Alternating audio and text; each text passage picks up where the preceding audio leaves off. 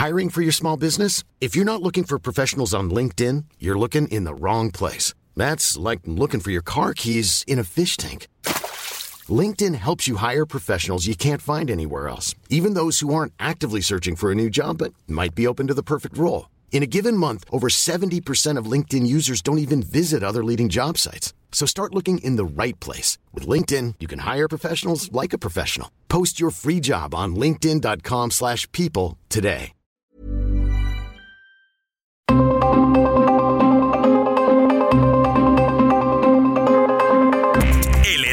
Radio presenta Zona de Noticias con Manuel Zamacona. Zona de Noticias, el epicentro de la información.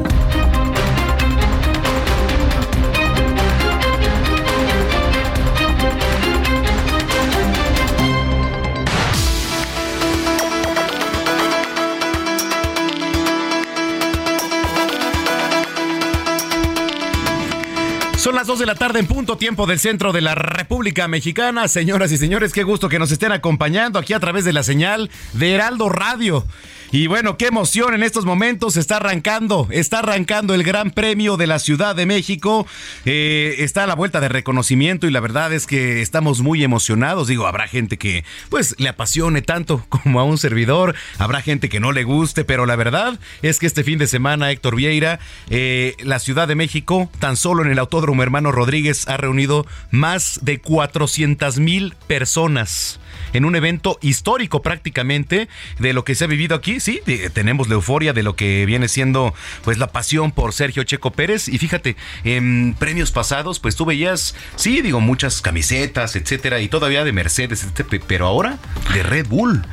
Así es, mi querido Manuel, amigos del auditorio, muy buena tarde. Y como bien lo dices, cambian las situaciones porque a comparación de las temporadas anteriores, ahora Checo está en la posibilidad de quedar como subcampeón en lo que es la categoría del Mundial de Pilotos. Sí tomando en consideración que también eh, pues su compañero de equipo Max Verstappen, bueno, ya aseguró el título, entonces podría ser algo inédito, algo histórico, un 1-2 en la categoría de pilotos del mismo equipo. Aparte todo lo que ha implicado esta temporada de Checo Pérez que ha sido considerada y los números así lo dicen los resultados como la mejor en toda su carrera. Sí, sí, sí, efectivamente, Héctor, y la verdad es que bueno, pues en la parrilla sale en cuarto lugar, ¿no? Sale primero Max Verstappen, va Russell, va Luis Hamilton y finalmente Checo Pérez en la cuarta posición, seguido de los Ferraris, comandados por Carlos Sainz y también Charles Leclerc, que no se van a dejar, ¿eh?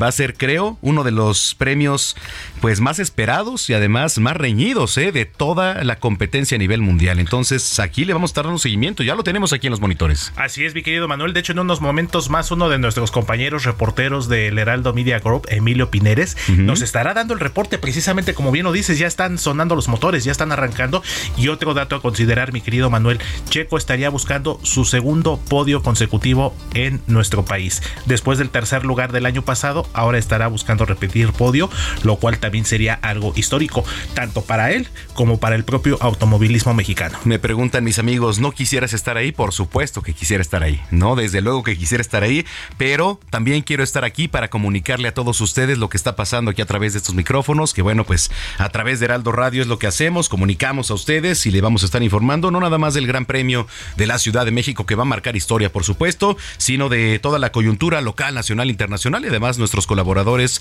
de cada fin de semana en materia de pues cultura, espectáculos, deportes, en fin. Y se han puesto ya los semáforos prácticamente, mi querido Héctor Viera está por arrancar, qué emoción, ¿eh?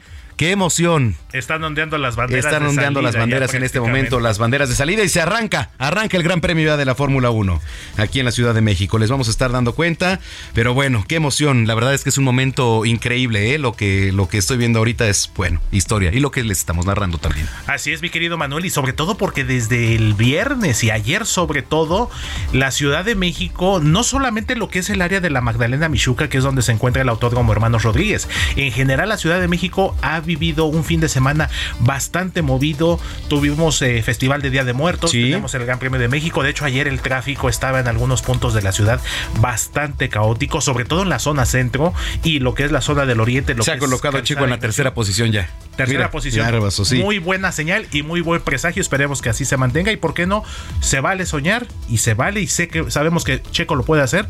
¿Por qué no buscar el primer lugar? Ojalá. Ya está Checo en la tercera posición. Qué emoción. Le vamos a estar, eh, pues no narrando, pero sí informando de lo que sucede aquí en el Gran Premio de la Ciudad de México. Bueno, eh, síganos en arroba samacona al aire, por favor, arroba samacona al aire. Y también visite www.heraldodemexico.com.mx. Le repito, www.heraldodemexico.com.mx. Y sin más, cuando son las 2 de la tarde con 5 minutos, ya está aquí Héctor Vieira, el productor, para darnos el resumen de noticias de la actualidad hasta el momento. El presidente Andrés Manuel López Obrador afirmó que este mismo año se implementará el modelo IMSS Bienestar en 12 estados del país e indicó que con ello se busca que sea un sistema de salud de primera calidad como los mejores del mundo.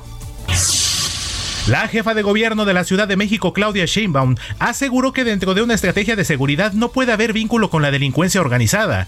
Así lo dijo después de una firma de un convenio de coordinación con el gobierno del estado de Puebla en materia de seguridad. El coordinador de Morena en el Senado de la República, Ricardo Monreal, afirmó que el país necesita reconciliación y evitar que a los mexicanos los contagie la ola de rencor.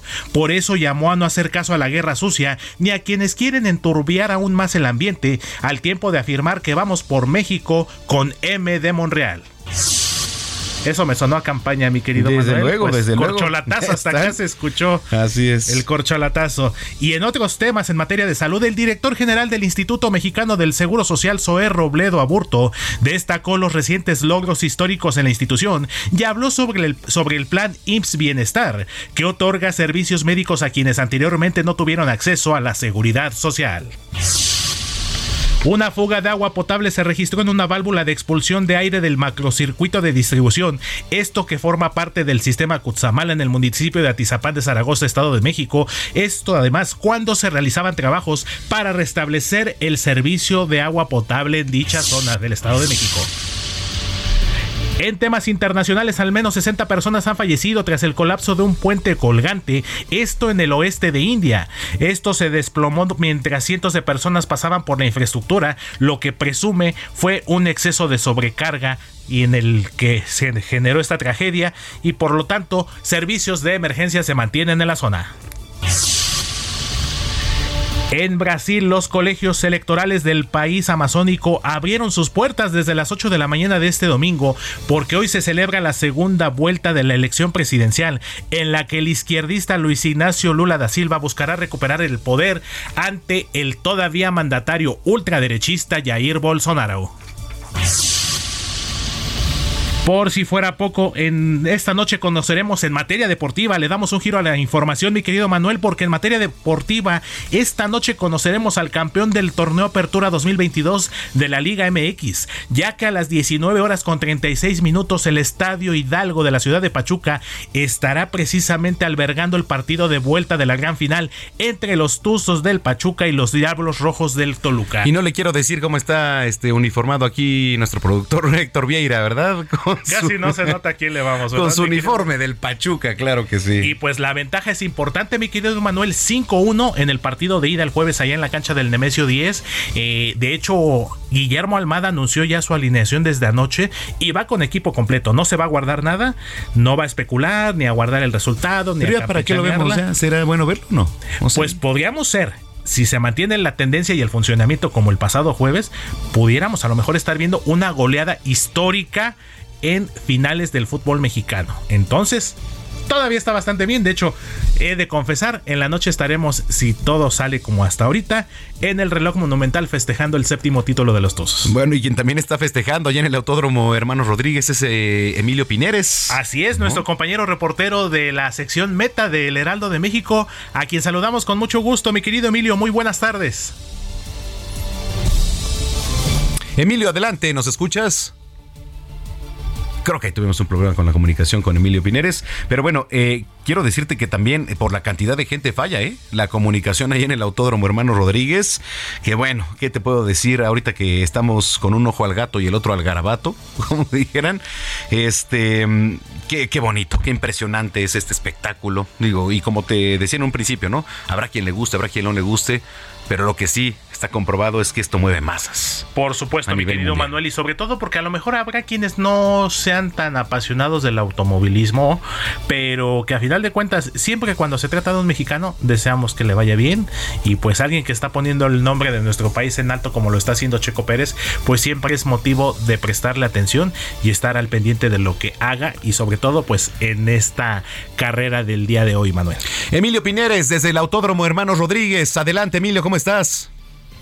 Buenas tardes, Manuel. Todo muy bien aquí ya con el inicio del Gran Premio de la Ciudad de México. De verdad, espectacular el ambiente que está vivido desde horas previas. La ilusión por el resultado de Chico Pérez, no solo el podio, sino la victoria. Sí, este, la verdad es que, bueno, estábamos viendo el inicio, qué rebase le hizo a, Russell de, Mercedes, espectacular, al estilo de Checo Pérez, nada más, se coloca ahorita en tercera posición y ahí, ojalá le esté pisando los talones a Luis Hamilton, que también viene, este, pues, bien afiladas las llantas, ¿eh? ¿Cómo está el ambiente? ¿Cómo está todo por allá? Cuéntanos. Eh, sí, la gente está completamente entregada, el himno nacional se entonó, es un momento muy emotivo, después inicia la carrera y bueno, explota completamente el autódromo y bueno, la ilusión, a pesar de que ahí el resultado en la clasificación no fue tan bueno, la gente se mantiene eh, muy muy entusiasmada y, con la ilusión de poder ver a Checo en lo más alto del podio. Sin embargo, bueno, también le reconocen mucho el esfuerzo, lo que ha conseguido y, lo que ha aportado, ¿no? Se aporta la Fórmula 1 de hoy en día, tener a todo un país paralizado alrededor de, de su actuación. Prácticamente más de 400 mil personas todo el fin de semana, digo, con el récord roto el día de hoy ahí en las tribunas, entonces vamos a estar muy pendientes y en contacto contigo. Gracias, Emilio. Al muchísimas gracias. Muchas gracias. Y ahora nos vamos hasta el Servicio Meteorológico Nacional con mi compañera Elizabeth Ramos, quien nos tiene el reporte sobre las condiciones del clima para este domingo. Te saludo con gusto, Eli. Muy buenas tardes. Elizabeth, ¿nos escuchas? Elizabeth Ramos. Bueno, tuvimos ahí un problema con la comunicación ahí con Elizabeth Ramos desde el Servicio Meteorológico Nacional, que por cierto, si usted, digo, vive aquí en la zona metropolitana del Valle de México, es un día, bueno, estuvo soleado, ahorita está un poco nublado en algunas zonas, pero sí hace calor. Sí hace calor en algunas zonas. Ojalá, ojalá se, se mantenga este clima sin lluvia, que por lo menos deje ver un buen espectáculo ahí en, la zona oriente de la capital, llámese Alcaldía Iztacalco, ¿no? Que alberga ahorita pues esta festividad que estamos eh, pues llevándole a todos ustedes, no narrando, pero sí este, actualizando aquí de lo que ocurre en el casi minuto a minuto de lo que llevamos, Vieira. Así es, mi querido Manuel, y aparte, como lo mencionas en la cuestión climatológica, si a eso le sumamos que ya a partir de las 2 de la mañana de este domingo ya estamos con el horario de invierno, que ya regresó, entonces estamos hablando de que en promedio ya va a estar oscureciendo por ahí de las seis y media de la tarde, ya estaremos a oscuras. Oye, que por cierto, ahorita que hablas de eso, pues muchos se fueron de fiesta de Halloween, ¿no? Que son tradiciones, pues puede decir usted, irlandesas o gringas. La verdad es que nosotros las adoptamos y no está mal, por supuesto, ¿no? El disfrazarse, el con la familia, los amigos. Pero fíjate, eh, 30, bueno, hoy 31, pero se festeja una tradición llena de bromas y travesuras durante lo que es la noche anterior a Halloween, la noche del diablo o Devil's Night, como se le dice, ¿no? Una festividad que se lleva a cabo en gran parte del medio oeste y parte del noreste de Estados Unidos, siendo ampliamente conocida en Detroit también como este nombre tan peculiar que se le llama, ¿no? Pero a ver, ¿por qué se celebra la noche del diablo? ¿Por qué se le dice así en estas épocas del año? Bueno, se estima, fíjate, que la celebración de la Noche del Diablo se origina en Irlanda. Ya ves, los irlandeses allá. En la década de 1880 con historias de hadas y también de duendes, que en muchas de las películas pues están vigentes. Eh, en Estados Unidos, específicamente en Detroit y gran parte de Michigan, se le colocó el apodo de la Noche del Diablo ya que las bromas y travesuras propias de esta festividad pues han ocasionado incendios provocados y otros daños materiales. O sea, no es no es digamos cualquier cosa, ¿no? Y en un intento de desviar pues la mala fama de esta festividad en Detroit se cambió el nombre de Angels Night. Sin embargo, no se logró el cometido porque en el año 2017 se reportaron 21 incendios en el área metropolitana de Detroit por parte de bromistas malintencionados. Nunca faltan. Por cierto, y ahorita que lo dices, mi querido Manuel, la noche del diablo en la ciudad de Detroit, pues no es una noche, está siendo una temporada del diablo para mis Leones de Detroit en la NFL, con un récord hasta el momento de 1-5. Y pues está complicado, pero bueno, más adelante nuestro querido Roberto San Germán nos tendrá todos los detalles precisamente de la NFL y pues toda la agenda deportiva de este fin de semana. Noche del diablo, quiero dormir acompañado. Hoy, no, está, está la noche, ¿no? Se presta. Se presta, ¿estás de acuerdo? ¿Lo haremos? Sí, bueno, claro. Por supuesto, se presta. Y más, pues también hay que estar considerando cómo va a estar el clima. Claro. Si lo amerita. Por y ahora sí, ya estamos listos, mi querido Manuel, hasta el Servicio Meteorológico Nacional con Elizabeth Ramos, quien ya, con quien ya restablecimos comunicación. Te saludo con gusto, Eli. Muy buenas tardes. Igualmente, Héctor, muy buenas tardes a ti, al amable auditorio. Pues Héctor, les comento las condiciones para las próximas horas. Tenemos el sistema frontal número 6 y un canal de baja presión que van a ocasionar chubascos sobre estados del oriente y sureste del país, con lluvias puntuales fuertes en zonas de Puebla, Veracruz, Chiapas y Tabasco. A su vez, les comento que prevalecerán bancos de niebla y lloviznas sobre las sierras de Tamaulipas, San Luis Potosí, Veracruz, Hidalgo y Puebla. Por otro lado, el, ingreso de humedad del Océano Pacífico y aire inestable superior van a originar lluvias y chubascos acompañados de descargas eléctricas sobre entidades del occidente, centro y sur del país, con lluvias puntuales fuertes en zonas de Morelos, Guerrero y Oaxaca. Finalmente, les comento que para la Ciudad de México se pronostica una temperatura máxima de 26 grados Celsius, con ambiente agradable. Predominará el cielo medio nublado a nublado y hay probabilidad de lluvias y chubascos acompañados de descargas eléctricas a partir de las 18 horas. Así que tomen sus precauciones.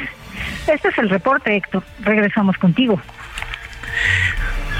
Pues estaremos pendientes entonces, mi querida Eli, estaremos pendientes ya de lo que, pues ahora sí, de lo que nos informas en materia climatológica y pues ahora sí que ahí a estar prevenidos y pues más con el nuevo horario que siempre oscurece más temprano por supuesto y pues por ende la temperatura tiende a bajar un poco más temprano de lo acostumbrado. Te lo agradezco mucho Eli, muchísimas gracias, muy buenas tardes. Gracias, buenas tardes. Buenas tardes. Y ahora vamos... Cuando te suena el rap, mi querido Manuel, hip hop, estos géneros urbanos. ¿Quién crees que tú que haya seleccionado la canción? Sí. No me digas. Diego Iván González. Exactamente. Desde luego. No sé por qué mi querida Gina Monroy, nuestra jefa de información que ahorita está disfrutando de unas merecidas vacaciones. No lo dejaría, ¿verdad? No. Nos pasó hace poquito con Gina, con Sebastián ah, Yatra. Ah, sí, claro. Sebastián Yatra, qué barbaridad. Qué cosas. Pues mira, ahora vámonos a la materia musical porque los raperos Drake y 21 Savage anunciaron a través de sus redes sociales que su álbum colaborativo titulado Hair Loss ha sido retrasado. Esto quiere decir que saldrá hasta el próximo 4 de noviembre cuando estaba contemplado que saliera a la luz en estos días y esto lo informó la producción por algunas cuestiones técnicas y de logística. Entonces, este disco Hair Loss estará saliendo y estará estrenándose el próximo 4 de noviembre. Sube la manito. Set in rose gold, dread talking to you niggas like I'm J. Cole. I could tell her head good before I even know. Bitch, don't tell me that you model if you ain't been in vogue. Gotta throw a party for my day ones. They ain't in the studio, but they'll lay some. Rest in peace to Drama King. We was straight stunned. Y'all don't like the way I talk. Niggas say something. Gotta throw a party for my day ones. Pull up and you know it's us, the bass jumping. Y'all don't like the way I talk and say something. Muchísimas gracias, Héctor Vieira, por el resumen de noticias. Un gusto estar contigo, mi querido Manuel, y aquí estamos pendientes. Gracias, Héctor Vieira. Y con el resumen de noticias, bueno, entramos de lleno a la información. El presidente Andrés Manuel López Obrador afirmó que aunque solo le quedan 23 meses de gestión, cumplirá con sus compromisos porque, bueno, dice que no quiere dejar pendientes. Noemí Gutiérrez con la información. Hola, comentarte que en Guaymas, Sonora, el presidente Andrés Manuel López Obrador afirmó que aunque solo le quedan 23 meses de gestión, cumplirá con sus compromisos porque no quiere dejar pendientes. Por ello se comprometió a regresar en tres meses para supervisar la construcción del acueducto y distrito de riego como parte del plan de justicia para el pueblo yaqui porque ya se nos está terminando el tiempo, ya nos quedan 23 meses. Yo tengo que entregar la presidencia a finales de septiembre del 24, entonces no quiero dejar nada pendiente, quiero cumplir acompañado de integrantes de su gabinete y del gobernador Alfonso Durazo, y durante la firma del decreto para restituir tierras al pueblo yaqui, expresó que trabajará sin descanso. No, me tengo que ir porque precisamente soy maderista y Madero decía sufragio efectivo, no reelección. Pero no nos preocupemos porque vamos a avanzar todavía 23 meses trabajando 16 horas diarias sin descanso ni sábado ni domingo. Es como el doble. de 23 meses, pues son 40 Manifestó que se debe tener confianza porque habrá continuidad con cambio y afirmó que se jubilará en septiembre de 2024. Comentó que la verdadera felicidad es estar bien con uno mismo y con el prójimo. Y el poder, que es el poder, solo es puro y se convierte en virtud cuando se pone al servicio de los demás. El que tiene poder para humillar, ese es un pobre diablo. Poder es para servir a nuestros semejantes. Y por eso les digo gracias porque me hacen feliz sirviendo. Este domingo el presidente cierra su gira de fin de semana en Guamuchi, Sinaloa. La información que te tengo.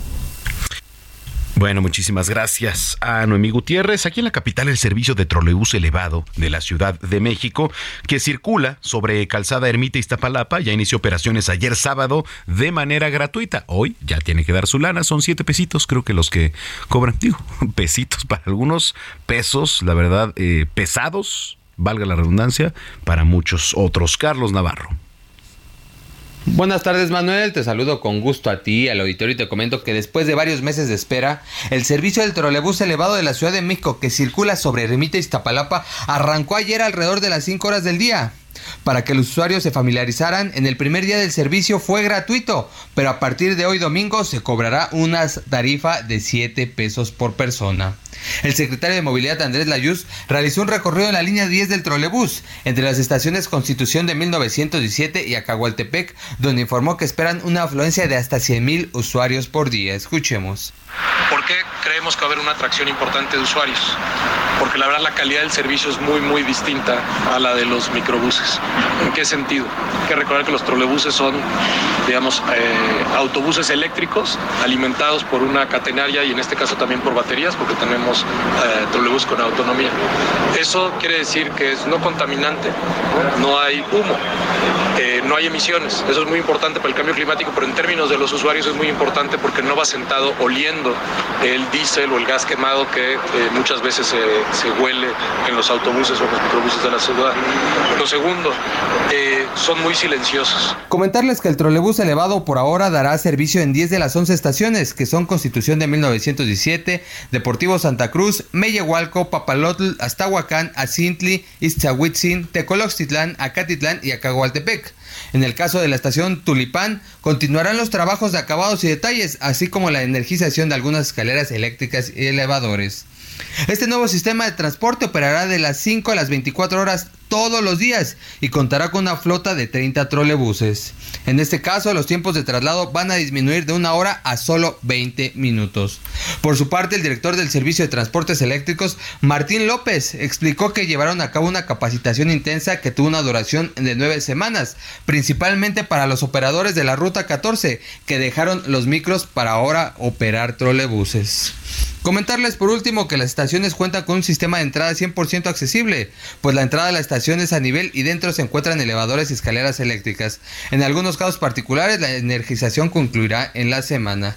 Este sistema de transporte representó una inversión total de 3.169 millones de pesos en la obra y 108 millones más en la adquisición de los trolebuses, por lo que se verán beneficiadas 22 colonias de la alcaldía Iztapalapa. Esta es la información que te tengo.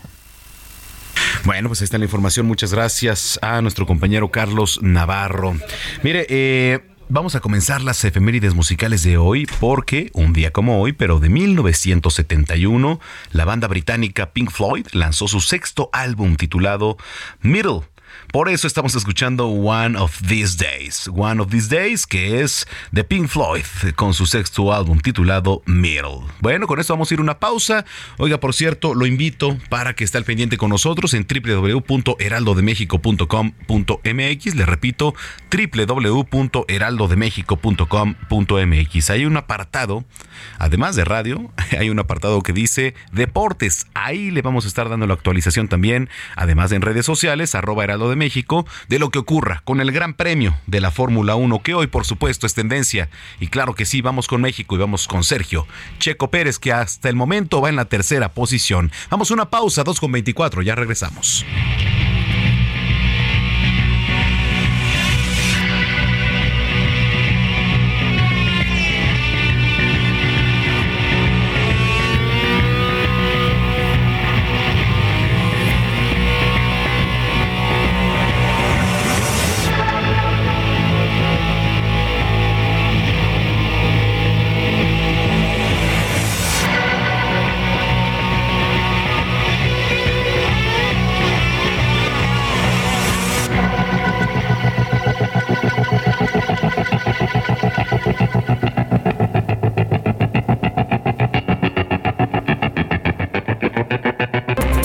A una pausa y regresamos con Manuel Zamacona a Zona de Noticias.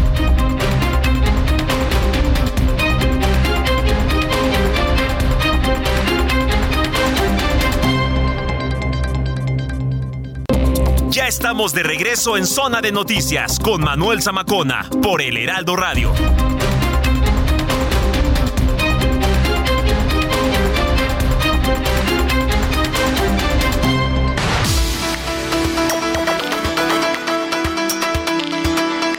Son las 2 de la tarde con 30 minutos en el tiempo del centro del país. Eh, hace ratito le platicaba que, bueno, pues 30, eh, 31 de octubre se celebra la Noche del Diablo. Sobre todo tradiciones estadounidenses, irlandesas también, por supuesto. Pero la celebración de la Noche del Diablo varía de acuerdo a cada región realizando actividades además muy similares. Eh, a ver, ahí le va, por ejemplo, por decir algunas festividades. Mire, Detroit y parte de Michigan se conoce como la Noche del Diablo. En Nueva Jersey se conoce como la Noche de Travesuras Navideñas o la Noche de la Col. bueno, no le veo pues tanta relación, pero bueno, evidentemente para para muchas culturas sí. En Ohio se denomina eh, Damage Night y Vegas Night. Otras regiones de Estados Unidos tiene varios nombres como Trick Night, eh, Tic Tac Night, Night Doorbell, eh, en fin. Bueno, en Canadá, por, ejemplo, se conoce como Gate Night y Mat Night. Y algunas de las bromas que hacen, muchos de ellos, son lanzar rollos de papel higiénico, enjabonar las ventanas de las casas y los coches, prender fuego a bolsas con, pues, caca o popó, como usted le quiera llamar, perdón, pero pues así, así se dice, eh, sonar los timbres de las puertas, sacar los autos, arrojar alimentos este, podridos, etcétera, pues son travesuras, ¿no? finalmente, travesuras muy desagradables, pero es parte de las tradiciones que se hacen por allá. En fin, ya son las 2 de la tarde con 32 minutos, me enlazo con mi compañero Carlos Navarrete allá en Guerrero, 25 personas resultaron lesionadas por una caída de un juego mecánico en la expoferia del municipio de Tololoa ¿Cómo estuvo la situación por allá, Carlos? Cuéntanos. Se cortó la comunicación. Pero mire, la verdad es que es bastante difícil. Si usted ve las ferias eh, de muchas de las comunidades, de las propias, no alcaldías, en las alcaldías hay incluso mm, pues fiestas vecinales, patronales, ¿no? Que veneran un santo y montan su feria. Pero esas ferias eh, sí tienen un riesgo, un cierto riesgo al montar juegos mecánicos que la verdad ya están bastante, bastante arcaicos y bastante pues digamos, oxidados muchos de ellos también, y es un riesgo para muchos. ¿Cómo estuvo la situación por allá en, Guerrero, Carlos? Cuéntanos. Buenas tardes. Efectivamente, comentarles que la noche de ayer 25 personas resultaron lesionadas tras la caída de un juego mecánico en la expoferia del municipio de Tenolapan. De acuerdo con un reporte de la Secretaría de Protección Civil del Gobierno del Estado, el accidente ocurrió a las 11.50 de la noche, momento en que el juego, conocido como columpio volador, se desplomó mientras estaba en funcionamiento con 25 personas a bordo. Al lugar se trasladó personal de diferentes cuerpos de emergencia para trasladar a, a las personas lesionadas a hospitales de Teloloapan y Iguala para recibir atención médica. En las labores de auxilio participaron agentes de la Secretaría de la Defensa Nacional, de la Policía del Estado y de Protección Civil Municipal. Comentarte que la expoferia de Teloloapan, denominada Día de Muertos Tradiciones Vivas, inauguró ayer por la tarde en las instalaciones de la Unidad Deportiva José Salgado Rodríguez y poco antes de la medianoche se registró este fuerte accidente. Hasta el momento no se reportan personas graves, solamente golpes en diferentes partes del cuerpo y el ayuntamiento de Teloloapan ha informado que iniciará las acciones legales correspondientes en contra de la empresa responsable de este juego mecánico. Así que me reporte pues que sirva como lección, ¿verdad? Porque desafortunadamente, no sé, en otros países yo me, preocupo pues más por lo que pasa en el país, pero sí, eh, desafortunadamente accionan ya cuando pues viene la tragedia, ¿no? En fin, digo, afortunadamente no pasó a mayores, pero bueno, vamos a estar dándole seguimiento. Gracias, Carlos. Buenas tardes. Muy buenas tardes. Oiga, la Secretaría de la Defensa Nacional informó que para reforzar la seguridad en el municipio de Fresnillo, arribaron 238 elementos de la Guardia Nacional y el Ejército Mexicano. La información es de Estefanía Herrera. Manuel, pues para informarte que se va a reforzar la seguridad en el municipio de Fresnillo, Zacatecas, con la llegada de 238 elementos de la Guardia Nacional y el Ejército Mexicano. La Secretaría de la Defensa Nacional informó que esta noche de sábado 29 de octubre se apersonaron elementos de seguridad federal para reforzar la estrategia de seguridad.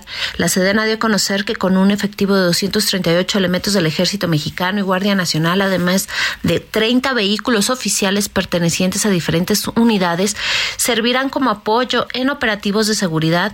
En un comunicado indicaron que este hecho se va a dar con el fin de continuar con la estrategia de paz y seguridad en el estado de Zacatecas y apoyarán las acciones que se encuentran realizando eh, la comandancia de la onceava zona militar. Además, aseguraron que coadyuvarán con los esfuerzos de los tres órdenes de gobierno para brindar un ambiente de tranquilidad, paz y seguridad en beneficio de la población, refrendando el compromiso compromiso del ejército mexicano de velar y salvaguardar el bienestar de los ciudadanos, contribuyendo con los proyectos e implementados por el gobierno de México para garantizar la paz y seguridad de las y los mexicanos. Pues esta es la información que tenemos para ti desde Zacatecas. Muchísimas gracias. Hablemos de tecnología con Juan Guevara.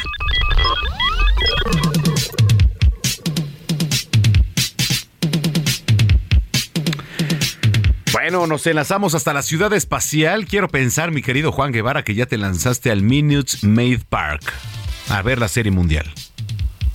Eh, fíjate que en eso andamos. Hice, tengo tres cosas que tenía que completar. La primera es, bueno, para la gente que nos escucha en Estados Unidos, eh, acabo de salir de votar. Fíjate que están las elecciones de medio término en este momento aquí en los Estados Unidos. En Estados Unidos se puede votar antes de las elecciones, que es el día 8 de noviembre. Así que la gente que nos escucha en Estados Unidos, muy importante votar. Y segundo, muy importante saber que el equipo que va a ganar la Serie Mundial va a ser los Houston Astros. Entonces, obviamente, no sé a quién le vayas, mi querido Zamacona, pero si no le vas a los Astros, le vas al equipo equivocado. ¿Sabes qué? Eh, no es por tirar mala leche, digo, eh, no sé si me escuchaste al principio que se ya me tiraste, pero no no trago a los Astros de Houston, mi querido Juan Guevara, de verdad. A ver, por favor, este, se nos va a caer la señal. Oye, ¿cómo es posible que no le vas al mejor equipo del mundo mundial en el béisbol, mi querido Zamacona? ¿Qué te pasa? Y mira, aquí está el, buen Diego Iván González, que sí, él sí le va a los Astros, la verdad, a los Astros de Houston. Y aquí este, tenemos un dilema, porque la verdad, digo, bueno, cada quien sus gustos, cada quien sus equipos. Yo soy cardenal de San Luis desde hace muchos años, pero los Astros nada más, híjole, no, no, no, no, no, no puedo, no puedo. Mira, yo te, no, te voy a decir una cosa, ¿eh? Patiza, patiza. Es más, vamos a, una, vamos a una apuesta. Ya sabemos que tú no cumples las apuestas. Oye, no, sí, ya. Ya, ya, ya voy, ¿eh? Ya van dos kilos. Bueno, bueno, muy bien, muy bien, muy bien, eso me da gusto. ¿De cuánto le ponemos? Para decirte que van a ganar los Astros. Digo, yo no hablo con Moni Vidente ni nada por el estilo, pero... yo sí le voy a... Este, no, la conozco en lo personal, no, ella no, ha tenido el placer, pero lo que te quiero entender es que de, cuánto nos ajustamos. A ver, ¿qué hacemos? Si ganan los Astros, ¿de a cuánto? Si ganan los Cardenales, ¿de a cuánto? Vamos a hacer algo. ¿Estás seguro de tu equipo? Mira, ¿te parece bien? que es en dólares, ¿eh? No, mira, te la voy a poner mejor. en abril viene la serie entre Padres de San Diego y San Francisco aquí a la Ciudad de México. ¿Qué te parece un boletuco? Va, entonces el que el que gane le invitan el boleto, al otro. el que pierda lo paga, ¿va? Órale. O sea, ya está. ¿Cerrado? Compromiso público, cerrado, mi querido Samacona. Hecho. Vamos a ganar la Serie Mundial. ¡Go Astros! Voy con Este, Phillies, ojalá no me falle. digo, bueno, oye, fíjate que eh, ayer tu amigo, bueno, el viernes tu amigo compró Twitter. Eh, Elon Sí. Musk se gastó, se gastó una la nota comprando Twitter, 44 mil millones de dólares. Entonces, eh, y fíjate que, fíjate que lo interesante, eh, Zamacona, es que fue horas antes, horas antes de que eh, se venciera el plazo para que Elon Musk comprara Twitter. Ya lo vimos, llegó, llegó, hay una foto muy interesante de Elon Musk con un fregadero cuando llega a Twitter. Lo primero que hizo fue correr al, al cuerpo directivo, a los, a los financieros. Y todo eso está muy bien, pero ¿qué es lo que debe de esperar el usuario con estos cambios de Twitter? Bueno, primero, acuérdate que Elon Musk es prominente, es proponente, o sea, algo que no puede tolerar es la falta de libertad de expresión. Entonces, eh, inclusive hablé con unas personas en Twitter hace unos días y primero están pensando regresarle la cuenta de Twitter a Donald Trump, cosa que me parece un error, pero bueno, es algo que se está dialogando en este momento. Hay que recordarle a nuestra audiencia que lo censuraron por el tema del Capitolio, por estar incitando a la violencia, entonces eso es algo que va a suceder. Así que pudiera ser que le liberen la cuenta de Twitter pronto. Pero aquí lo importante es que el hombre más rico del mundo toma control de una de las redes sociales que más influencian la política en ambos lados de la frontera. Y ya hay personas en Washington que están preocupadas y obviamente eh, pudiera suceder lo mismo en México, porque ahora la persona que tiene intereses en Twitter, que lo controla, que es él, es el accionista más importante, puede tener o influenciar el diálogo político en ambos lados de la frontera. Entonces, aquí vamos a ver a un Elon Musk que acaba de tomar control de lo que dicen los presidentes, tanto el de México como el de Estados Unidos, los senadores, los diputados, este, no sé si esta chava la que tiene el programa este, que la avienta a todo el mundo, Sansores, Laida, no sé si tenga cuenta de Twitter o no, yo la- en lo personal no la sigo porque creo que hay poco que pueda aportar, pero el tema es que ahora Elon Musk puede controlar el diálogo político y nosotros como usuarios de Twitter vamos a empezar a ver si Twitter se inclina para libertad de expresión eh, y con esa excusa poner una serie de cosas en redes sociales, específicamente en Twitter, que no vayan a ser realidad, que vayan a ser manipulaciones eh, para poder eh, eh, manejar las elecciones, ahorita estamos a, día 8, que es las elecciones de medio término aquí en Estados Unidos, o se van a centrar a un tema editorial en donde van a comprometerse con que no se publiquen eh, noticias falsas en, en Twitter.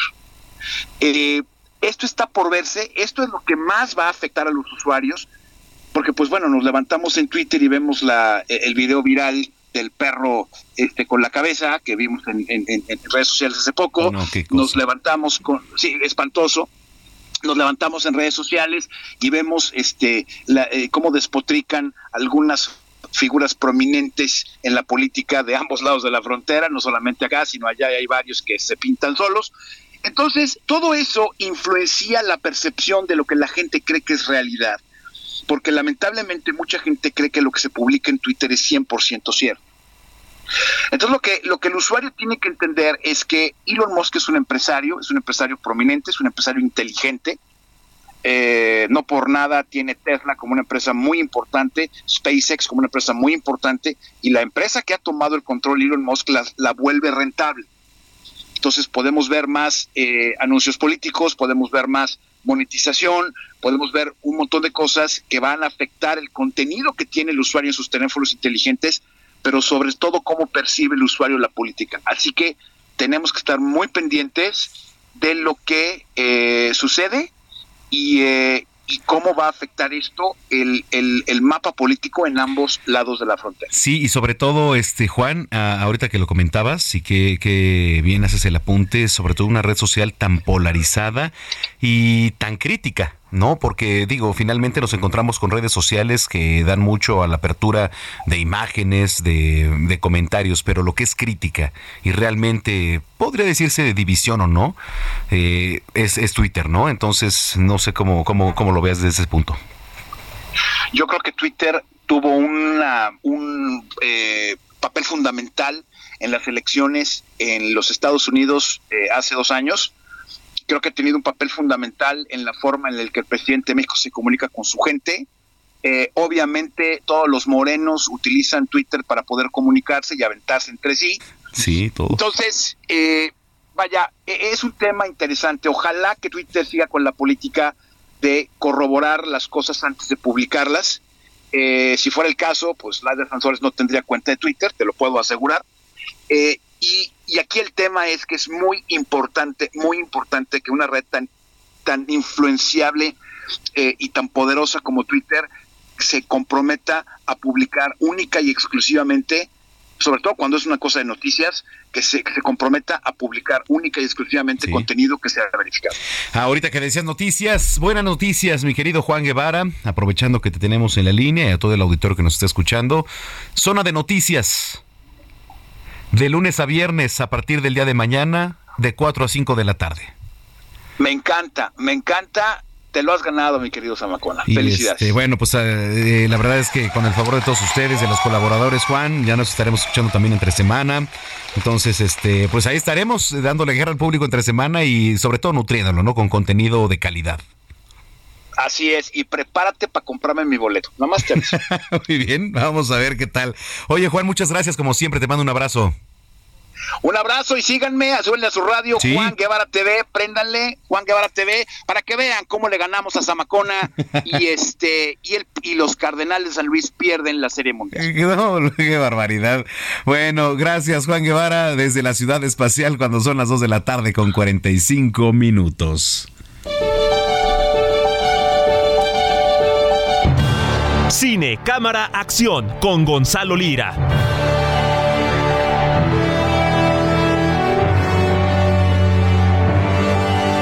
¿Qué dices, mi querido Gonza? Nos vamos entre semana ya, ¿cómo ves? Mora Manuel, yo espero que para nuestro debut ya haya recuperado un poquito de mi voz. Eh, ¿Mande? ¿De que haya recuperado qué? Un poquito de mi voz. Eh, ¿estás, ¿Estás averiado? Estoy un poquito averiado, estuve en el Festival de, Cine de Morelia toda la semana y regresé y me dio el bajón porque sí fue sí fue una fiesta, la verdad que te puedo decir, no, pues de cine, este y fíjate que el regreso del festival de manera presencial, su 20 aniversario, y por lo mismo coincidió muy agradablemente el lanzamiento de dos películas dirigidas por pues dos de los tres directores mexicanos más conocidos ahorita alrededor del mundo, que son Alejandro González Iñárritu y Guillermo del Toro. Ambos presentaron película, eh, que además, dato curioso, ambos presentan producciones de Netflix, lo cual, pues, eh, estando en un festival como es Morelia, eh, donde se le tiene como mucha reverencia a las salas cinematográficas, pues resulta curioso ver películas de plataforma que están eh, preparándose para ser lanzadas eh, tanto en cines, porque ahorita Bardo está en la cartelera, y lo mismo pasará con el Pinocho de Guillermo del Toro, pero pues que están eh, pensadas y planeadas para la plataforma de Netflix. Y platicar, bueno, no puedes platicar, pero tuvimos tuvimos la oportunidad de compartir espacio ahí con, con Alejandro González Ñarritu y con Guillermo del Toro. Entonces, no sé si te parece que escuchemos lo que nos contó Iñárritu sobre Bardo, esta película pues semi-autobiográfica que ya encuentra en el cine y que ahorita te platico un poquito de qué va y si nos gustó o no nos gustó, pero esto me dijo Iñárritu sobre regresar a México, a vivir, a trabajar, etcétera. Vamos a escucharlo. Vamos a escuchar. Ciudad de México, vivir en la Ciudad de México, tener un equipo mexicano, eh, fue para mí algo muy extraordinario porque he trabajado en muchos lados del mundo, con cruz de todo el mundo, pero el, la, la, la pasión la entrega, la incondicionalidad que existe en cada uno de los miembros de un equipo mexicano, no la encuentras en ningún lado del mundo. Y eso lo digo no por mexicanos, sino lo he platicado con muchos directores de muchas partes que han venido a filmar aquí. Y hay una energía, hay una locura, hay una excitación, hay una dignidad y hay un esfuerzo que no tiene límites ni se limitan a sus labores de unión de, de los sindicatos, sino cómo arreglamos algo y todos vamos ahí. O sea, hay algo incondicional que para mí volver a trabajar con un equipo mexicano en las calles en México, en todo, con todo el reto que existe, yo también me tuve que readaptar y ellos tuvieron que readaptar. Esa readaptación, eso fue parte de lo que para mí yo estaba viviendo, fue una experiencia meta el que de pronto el mismo tema de la película yo lo estaba viviendo, al mismo que, que lo estaba viendo y Silverio lo estaba viendo, era un espejo en un espejo y me estaba informando muy bien si había concebido bien la película, no, y creo que sí lo hice bien. En fin, pero fue muy enriquecedor eh, y muy, muy, muy, muy, muy interesante. ¿Qué tal? Ahí, ahí escuchábamos a Alejandro González Iñárritu, eh, que es su mejor porrista. Sí, sí, sí, desde luego. Es, es, mira, se le ha criticado mucho a la película eh, ser un ejercicio como de vanidad, de gólatra, y yo creo que Iñárritu en ningún momento lo oculta. Es la historia de este personaje que él mencionó, Silverio, interpretado por, eh, por Daniel Jiménez Cacho, y que si bien no es un director de cine, es un periodista que regresa a México a recoger un premio, y pues debe de enfrentarse con la gente de la televisora en la que trabajó, con la prensa, eh, todos constantemente eh, cuestionándolo sobre por qué se fue, si se siente mejor eh, que los demás mexicanos. Pero al mismo tiempo vemos cómo su relación familiar le está recordando constantemente pues que no es esa superestrella que ante los medios de repente eh, le hacen creer que no, sino que es un simple humano y que sus problemas eh, realmente son irrelevantes para los demás. Entonces es como una especie de apapacho, humillación de la parte del propio Iñárritu hacia su persona y su personaje público, que a mí al menos me parece que funciona muy bien, aunque habrá quien le parezca muy chocante y muy odioso ver a Iñárritu hablar de sí mismo en la pantalla, porque pues sabemos que en las entrevistas ya, ya lo hacía de por sí. Y el otro que presentó película es Guillermo del Toro, que sabemos hace una semana y media más o menos eh, murió su madre, entonces no pudo estar presente, pero sí nos mandó un mensaje, eh, así que vamos a escuchar qué es lo que nos dijo sobre su versión animada de Pinocho, y ahora te digo qué tal está y más o menos eh, cuáles son sus especificaciones. Es una película que eh, busca animar los muñecos de manera diferente. No es una película que trata de hacerse ah, ligera o simpática. Tiene humor, tiene mm, tristeza, tiene momentos de lágrimas, tiene momentos de acción, pero no está hecha condescendiendo de manera vertical hacia el público. Los actores no actúan pantomima, sino que realmente actúan, piensan, sienten. Y hay un momento, si hicimos nuestro trabajo bien, hay un momento de esta película en que van a pensar ustedes qué buenos actores. Y son títeres animados por los verdaderos actores que son los animadores. Tenemos un elenco de todo el mundo, animadores de Brasil, animadores de Europa del Este, animadores americanos y un buen porcentaje de ellos animadores mexicanos. Que lo disfruten y espero estar con ustedes en otro festival. ¿Qué tal? Ahí está Guillermo, que la verdad, o sea, las cabezas de animación son un grupo de animadores mexicanos eh, que, que radican en Guadalajara. La película es una película stop motion, algo así como El extraño mundo de Jack, este tipo de animación cuadro por cuadro muy artesanal y Manuel este estén listos para derramar lágrima porque este Pinocho del Toro es muy interesante. Está situada la historia en la Italia eh, fascista y justo a partir de la metáfora del títere es muy interesante porque pues del Toro se pregunta, ¿no? Eh, ¿Quiénes son los títeres? Los humanos que se dejan manipular por ideologías, por políticos, por familias, por religiones o eh, los títeres que creamos eh, que no son de carne y hueso, pero pues que también tienen ahí sus hilos. Entonces creo que Pinocho es una muy buena película sobre la reflexión de qué nos hace humanos, ¿no? Que nos diferencia de los demás. Y esa también estará tanto en la cartelera cinematográfica muy pronto como en la plataforma eh, que la produjo. Bueno, pues oye, qué, qué padre lo que nos estás platicando, las voces que escuchamos de los grandes.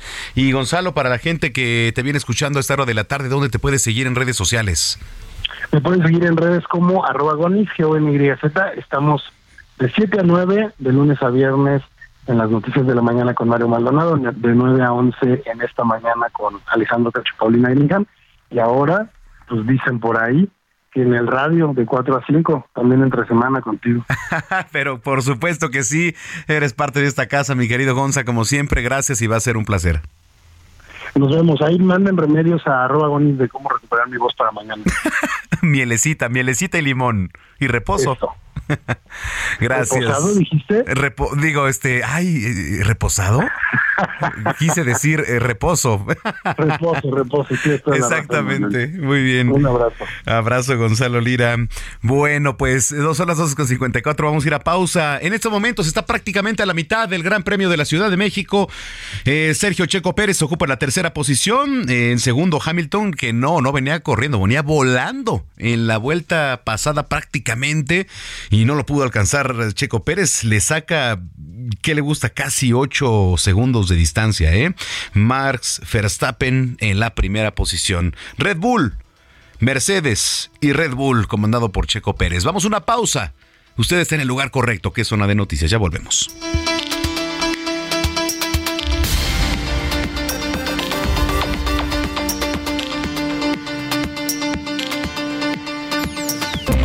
Vamos a una pausa y regresamos con Manuel Zamacona a Zona de Noticias.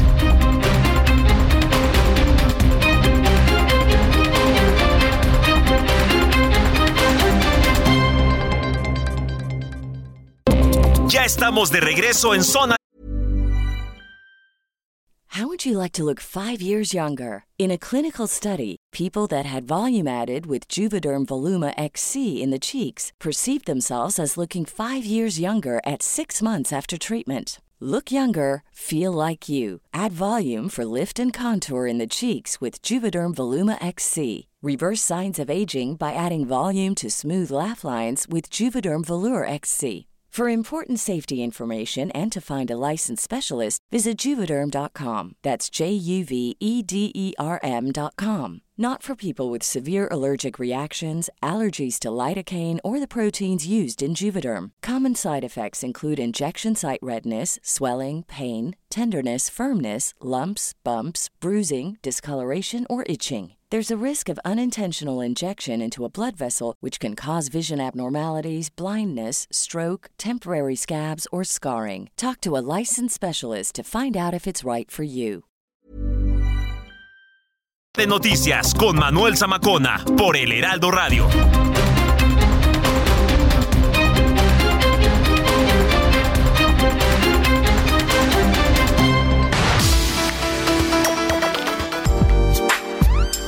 Recomendaciones culturales con Melisa Moreno.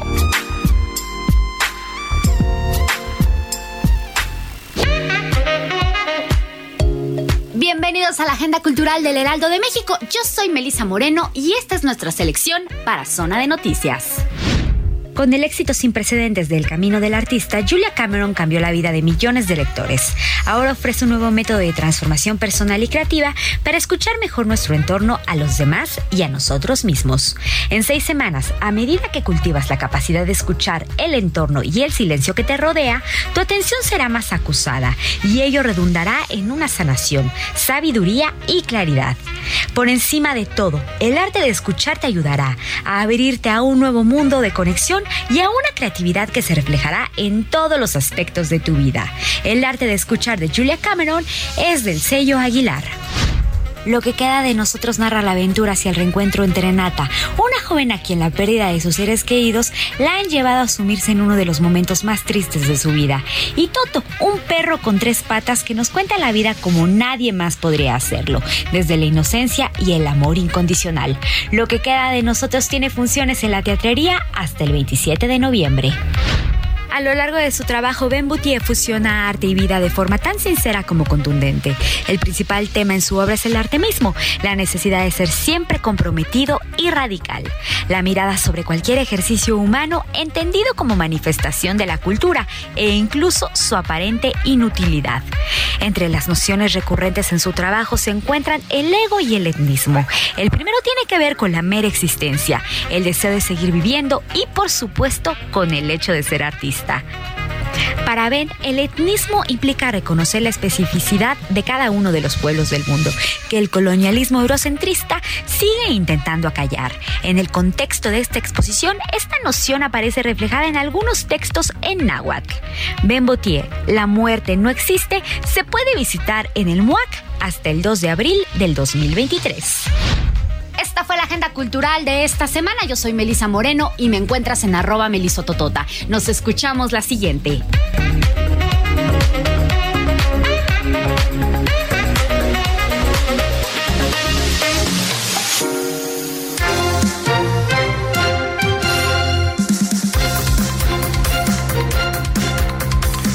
Son las 3 de la tarde con 3 minutos en el tiempo del centro del país. Muchas gracias por continuar con nosotros aquí en Zona de Noticias. Si es que ya estaba en sintonía, si lo acaba de hacer, bienvenida, bienvenido a este espacio que es la mejor revista del fin de semana. Zona de Noticias que a partir de mañana, a partir de mañana, señoras y señores, 31 de octubre, se transmite de lunes a viernes de 4 a 5 de la tarde y por supuesto manteniendo los espacios aquí de fin de semana para informarle. Bueno, eh, ya está aquí Diego Iván González para dar el resumen de la segunda hora. Adelante Diego. Muchas gracias Manuel, pues buenas tardes, más que nada para ti y a todo tu público y pues comenzamos con lo más irrelevante de las noticias. Para entrar al quinto año, el gobierno de Andrés Manuel López Obrador busca consolidar los programas sociales en todo el país, principalmente para las becas del bienestar y programas para diversos sectores como los adultos mayores. Y el, el presupuesto de ingresos de la federación plantea un gasto total en el rubro del desarrollo social de 3 billones 915 mil millones de pesos, de los cuales se van a destinar para estos programas sociales. Este domingo se dio a conocer que un juez dictó una sentencia condenatoria de 20 años de prisión contra Vicente Carrillo Fuentes, líder del cártel de Juárez o La Línea, por el delito de delincuencia organizada. Esto lo confirmó la Fiscalía General de la República. Una mujer de 59 años murió después de llegar a un, domicilio en el ejido de El Poleo del municipio de Arteaga, en Coahuila, donde supuestamente permanecía en el ambiente un gas pimienta, gas pimienta rociado por policías municipales para detener a un agresor. Sin embargo, la Dirección de Seguridad Pública del municipio informó que la mujer no se encontraba en el lugar y ni en el momento en el que llegaron y rociaron este gas. En noticias internacionales, el gobierno de Corea del Sur declaró este domingo el luto nacional tras la aglomeración de la víspera durante las celebraciones de Halloween en Seúl, que dejó al menos 154 muertos y 133 heridos y prometió investigar en profundidad las causas del trágico suceso. En, noticias deportivas, el día de ayer, en un partido de la Liga de Ucrania entre Shakhtar Donetsk y ah, Oleska, Oleskandrilla, fue detenido debido a una alerta de bomba poco antes del segundo tiempo por los constantes ataques o bombardeos de Rusia.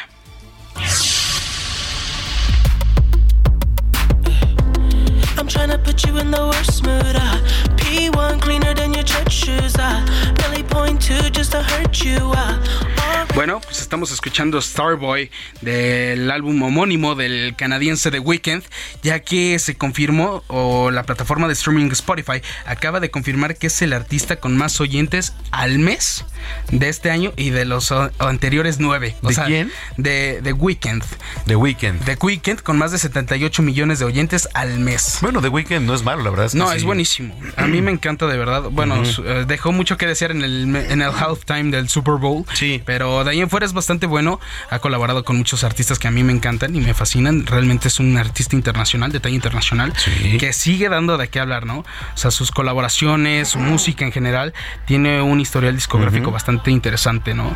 Muy bien. Entonces hay que prestarle atención a The Weeknd y si no lo han escuchado, escúchenlo, dense la oportunidad, es bastante bueno. Pues está en lo más irrelevante de las noticias. la más irrelevante de las noticias. ¿Qué dijo? De lo, más, irrelevante de las noticias. Irrelevante. Bueno, pues quizás sí, para muchos. no, bueno, digo, o sea, unas notas más importantes que otras, ¿no? Claro que sí, muchas gracias. Gracias a ti, Samacona. Diego Iván González.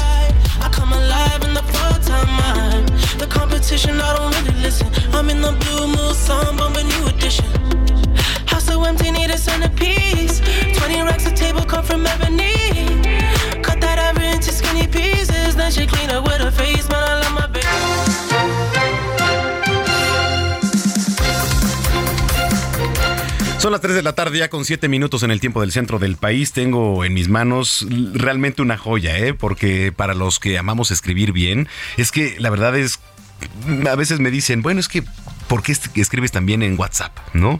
Es que una coma puede ser la diferencia en absolutamente todo y en la manera de interpretar también el mensaje. Tengo aquí eh, en mis manos eh, El poder de escribir bien de Rosa Luisa Guerra Vargas, quien me acompaña hoy aquí en cabina. Qué gusto tenerte, Rosa Luisa. Al contrario, muchas gracias por, por la invitación en este, en, este día tan largo, ¿no? Que este, nos regresan la hora que, habíamos este, invertido en otras cosas y, y justo es, es, un buen día para hablar de, de, este, de, llenar nuestras vidas con palabras. Y este es el, el, libro El Poder de Escribir Bien. Oye, eh, ¿por qué escribir bien? ¿Por qué escribir bien? Pues porque, bueno, no es que cueste el mismo trabajo escribir bien que escribir mal, pero los efectos de escribir bien son mucho más eh, duraderos y como tú bien señalabas, a veces en el WhatsApp, ¿cuántas, cuántas veces... Eh, acabamos escribiendo tres, cuatro veces porque el primer mensaje no fue correcto o la famosa voice, note, ¿no? Que luego hay gente que, que, se hace unas voice note que son más largas que las telenovelas de, de, de antes.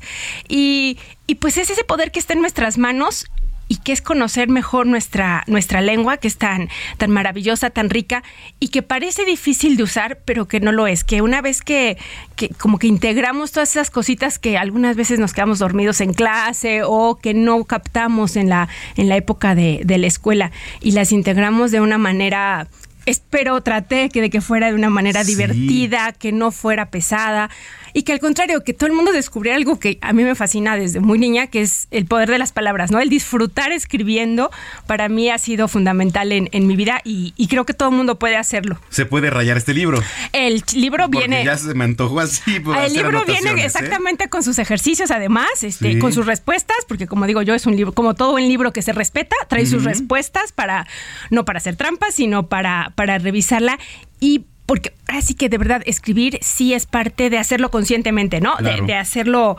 con, disciplina, con este, fijándose y que se vuelva natural esa confianza que uno adquiere a través de los ejercicios del libro y a través de estarse fijando en el momento en el que está, en el que está escribiendo, ¿no? Disfrutando esto. Y creo que desde pequeños, eh, bueno, más bien para los padres de familia, tienen que fomentar esa buena escritura, ¿no? Para todo.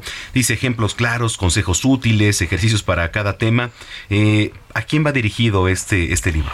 Pues este, este libro de, Editorial Larus, que, que Larus lo, lo edita, va dirigido a estudiantes, digo yo, a cualquiera que se dé cuenta que no sabe escribir y quiere hacerlo mejor o que no se siente con la confianza de hacerlo porque cree que hay temas en los que no se siente fuerte. Entonces este libro va justo para eh, profesionistas, estudiantes, pero en general para cualquiera que sienta que le está que por ahí está perdiendo oportunidades por no saber escribir bien. Hoy en día, eh, ¿cómo percibes eh, a la sociedad en cuanto a la buena escritura? Yo creo que justo como las redes los últimos 10 años nos han obligado, ¿no? El WhatsApp se ha vuelto en medio de comunicación familiar, este, como digo yo, hasta godines de WhatsApp nos volvimos durante la pandemia. Este, en, en gran medida, este, escribimos más de lo que se hacía hace 10, 15 años. Entonces, por eso es muy importante escribir bien. Y ahorita que vienen exámenes finales de muchos universitarios oh, que están sufriendo, bueno, los que están en la Fórmula 1 a lo mejor están sufriendo porque no están haciendo los trabajos finales, pero bueno, todavía no sufren, sino que sufrirán hoy en la noche o en las próximas semanas. Este libro va justo, trae también las diferencias entre los diferentes tipos de textos. O sea, no solo trae cosas básicas de ortografía y acentuación, sino saber qué tipo de texto que tengo que escribir, ¿no? Porque si el profesor me pidió un ensayo, pues no le puedo entregar una crónica o, al revés, ¿no? Eh, eh, eh, justo va dirigido a entender en, pues en los contextos actuales el tipo de escritura que se requiere. Fíjate aquí en, en la contra dice este escribir bien te da poder, claro que sí, Y puedes enamorar también con una buena escritura.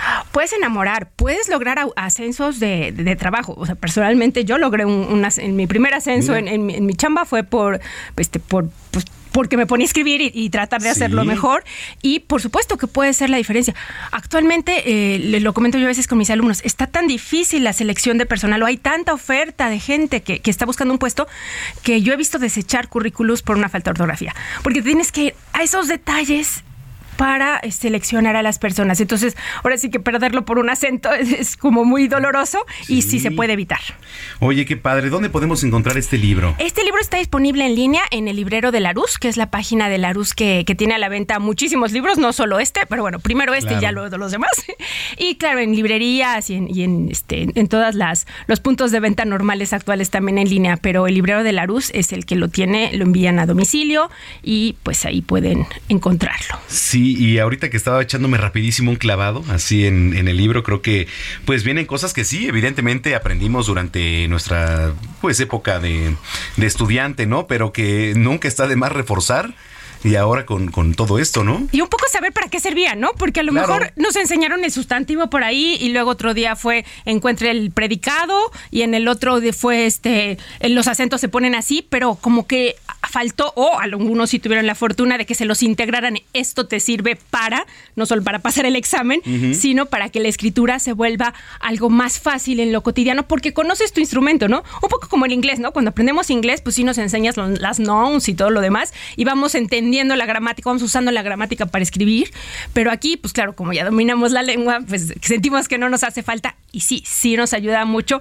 a entender cómo funciona una oración para ponerla correctamente, para integrar el párrafo, para que ese párrafo te apuntale el texto. Oye, este, mira, me criticarán o dirán lo que sea, pero una mala escritura o una falta de ortografía sí me puede alejar de algo, ¿eh? Verdad, o sea, sí, sí, sí. No, ahora sí que uno no quiere ser este. sí, no, no, eh, pero, es, un signo, ¿no? De, eh, digo, a, veces es un signo de descuido de gente que sí tuvo la oportunidad de, tener una, una, buena ortografía. Y bueno, para todos aquellos que se durmieron en clase y no lo aprendieron a tiempo, aquí está este libro para, para buscar solucionarles, este libro de, de Larus que, que está. Muy bien. Ahora sí que el poder de escribir bien en tus manos o poder escribir bien si le quieren quitar el artículo, también, también funciona el título. Oye, ¿en dónde lo encontramos? En el librero de Larus, está en línea, este, tiene envío a domicilio. En las librerías, actualmente ya está en todas las librerías del país y también, pues obviamente en otras plataformas. Oye, muchas gracias. Gracias este, por el regalo. Muchísimas no, al contrario. Lo voy a disfrutar muchísimo. Eso sí te lo prometo. Y este, redes sociales, alguna página. Sí, yo soy, yo estoy, eh, bueno, están obviamente las redes de, de Larus, Larus Latam en, en, Twitter. Estoy yo en Twitter como Yo la Merita o Rosa Luisa Guerra. Y también en Instagram, Yo la Merita, Rosa Luisa Guerra, Yo la Merita. Y pues ahí nos, nos vemos para platicar de, del poder de escribir bien y que lo tengan en sus manos, que le saquen jugo y especialmente para todos los estudiantes que van a empezar a sufrir porque vienen trabajos finales, corran por él, vayan al librero de la luz por él. Oye, qué, este, qué padre tenerte aquí, que no sea la, bueno, es la primera y que no sea la última vez. Pues yo encantadísima de, platicar contigo y, de platicar de las palabras, bueno, que ahora sí que, que, me den oportunidad de hablar de lo que más me gusta, ¿qué más puedo pedir? Oye, Rosa Luisa, muchísimas gracias. Al contrario, muchas gracias, Manuel, por tenerme aquí. Es Rosa Luisa Guerra Vargas, autora de este libro El poder de escribir bien. 3 de la tarde, 15 minutos. Zona de espectáculos con Nayeli Ramírez.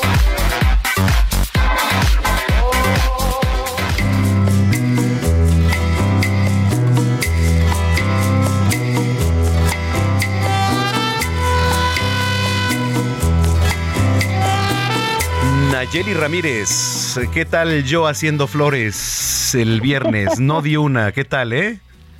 Ya la última, después de hacer 100, ya la última estuvo bastante decente, mano. ya estuvo más decente. Es que, ay Dios, Phil Barrera, ay Dios. Este, ya, se fue, perdonen ustedes. El, viernes estuvimos ahí pues apoyando, ¿verdad? A, los niños de, en situación vulnerable que muchas veces no nos damos cuenta porque vivimos en un entorno en donde quizá no, el panorama no nos da para ver la realidad que día a día viven estos pequeños, las familias de escasos recursos en zonas tan vulnerables y que bueno, pues a través de Fundación Grupo Andrade fuimos ahí a pues eh, a sacarle una sonrisa a los pequeños y si logramos eso, que qué padre, ¿verdad? Pero la pasamos padre allá. Ay, la pasamos muy bien. La verdad es que sí nos llenamos el corazón de bonitas cosas, de bonitas palabras. Y pues estuvimos ahí haciendo flores, lo, lo que pudimos y una ofrenda que nos quedó fabulosa. Esperemos hayamos ganado el concurso. Ya te comunicaré después. y ya este. Pero nos la pasamos muy bien. Estuvo muy padre y fue padre convivir con estos chiquitines y darles pues un ratito de, de sonrisa. Claro que sí. Bueno, Nayeli Ramírez, ¿qué nos traes, qué nos traes en los espectáculos? Pues como siempre estos, estos fines de semana hemos tenido mucha música de la que se viene, porque ya estamos preparando, nos estamos echando unas vitaminas, porque ayer estuvo la maldita vecindad en la Arena Ciudad de México con este concierto que le dedica a los muertos. Por esta, pues no, por estas fechas, ellos siempre han sido muy partícipes de esta celebración, les gusta mucho, han tenido muchas cosas, han hecho canciones, entonces ayer cómo no iban a celebrar estos días de muertos, entonces ayer dieron un concierto en la Arena Ciudad de México muy lleno, no en su totalidad porque sabemos que la Arena Ciudad de México es muy grande, pero la verdad es que lo disfrutaron un poco de slam porque ya los chaburrucos que fueron pues ya no aguantamos tanto, ¿verdad? Entonces hubo un poco de slam, un poco de todo. Este, ya vimos sus éxitos, ya sabes, Solín, Kumbala, Desgraciadamente, pues como todos sabemos, pues ya no está en este, en este plano y pues ya no estuvo tampoco en el concierto, pero bueno, se sintió la vibra, eh, sí le dedican algunas palabras, son muy discretos porque sí sabes que tienen ahí unos problemas legales en cuanto al nombre, en cuanto a, la, a los herederos de tax, entonces yo creo que se han mantenido al margen un poco, pero sí le dedican una que otra palabrilla ahí, este, como y clave para, para tax que pues estuvo desde los inicios que la maldita vecina es que está cumpliendo ya 35 años de carrera, entonces pues sí era lógico que lo fueran a, recordar sobre todo en estas fechas y eh, pero bueno vimos a la maldita vecindad en todo lo que todo lo que ya conocemos, Olín, un poco de sangre, con bala, las nuevas, las nuevas canciones que tienen.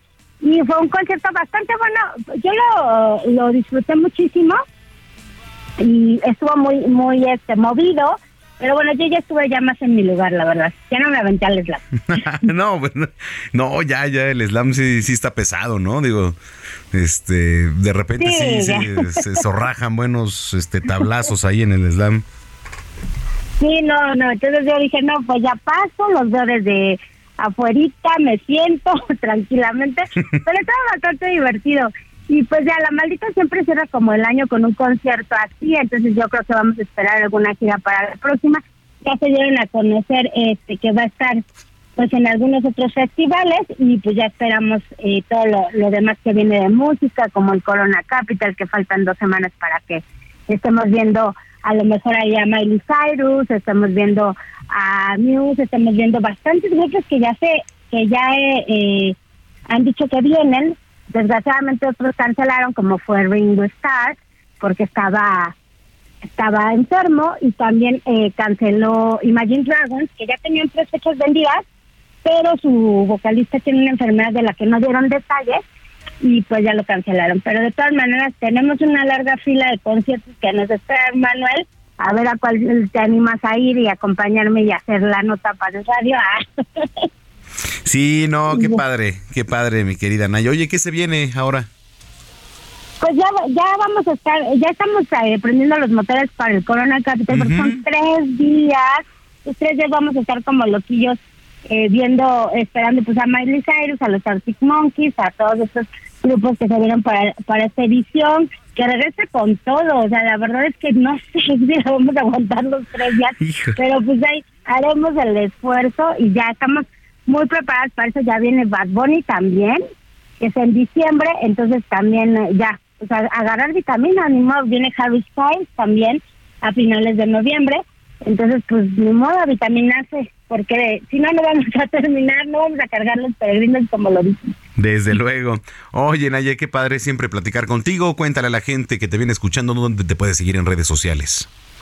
Y mi Instagram y mi Twitter es arroba Nayemay y me pueden leer en todas las plataformas del Heraldo Media Web y los domingos aquí contigo.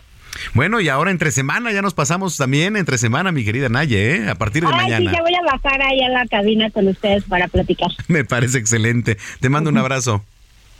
Que estés muy bien, bueno, bonito domingo. Igualmente para ti, Nayeli Ramírez, periodista de espectáculos del Heraldo de México. 3 de la tarde, 21 minutos. Deportes en zona de noticias.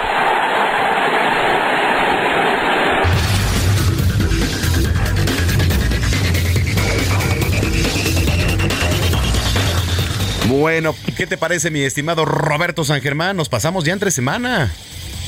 Sí, sí, sí, ¿qué tal, mi querido Manuel? Ya me enviaron la noticia. Felicidades a toda la gente que trabaja en este noticiero, que ya van a estar también los fines de semana, mi querido amigo, además del fin de semana que estaban de lunes, que eran sábado y domingo, ahora van a estar de lunes a viernes y el sábado. ¿Es correcto? Es correcto, vamos a estar ahí de lunes a viernes y los fines de semana por acá también, mi estimado Robert. Este, y bueno, pues también con, con tu participación si es posible.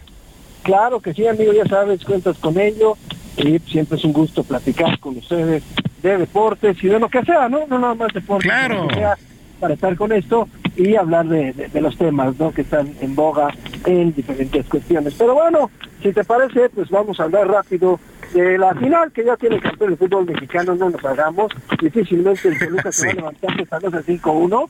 Ahora sí que como ya, yo, ya hasta tuiteé hablando del famoso comentarista que se burlaba, ¿no?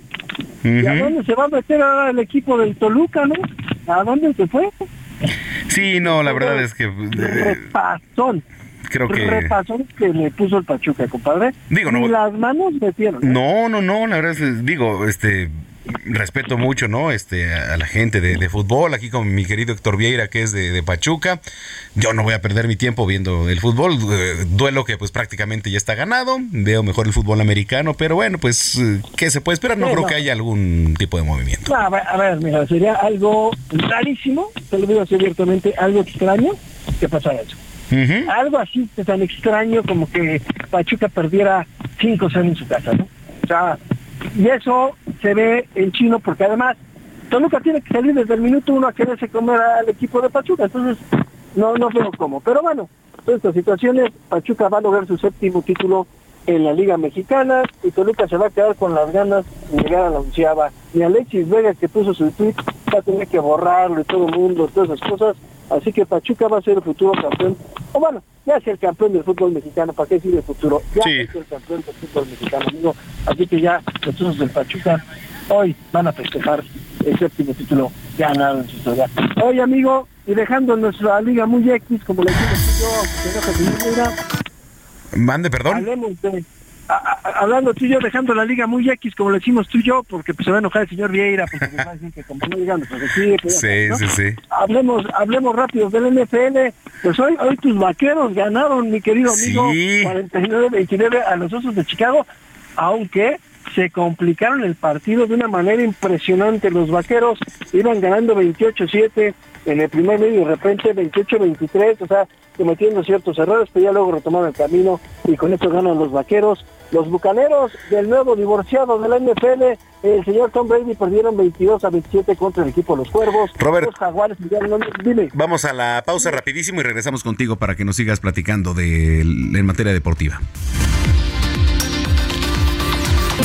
Vamos a una pausa y regresamos con Manuel Zamacona a Zona de Noticias.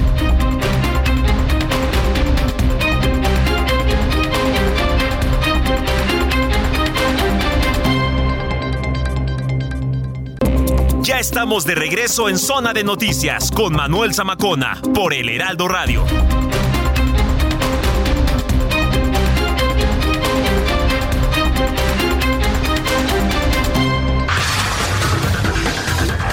Nos estabas hablando de la NFL, mi estimado Roberto San Germán.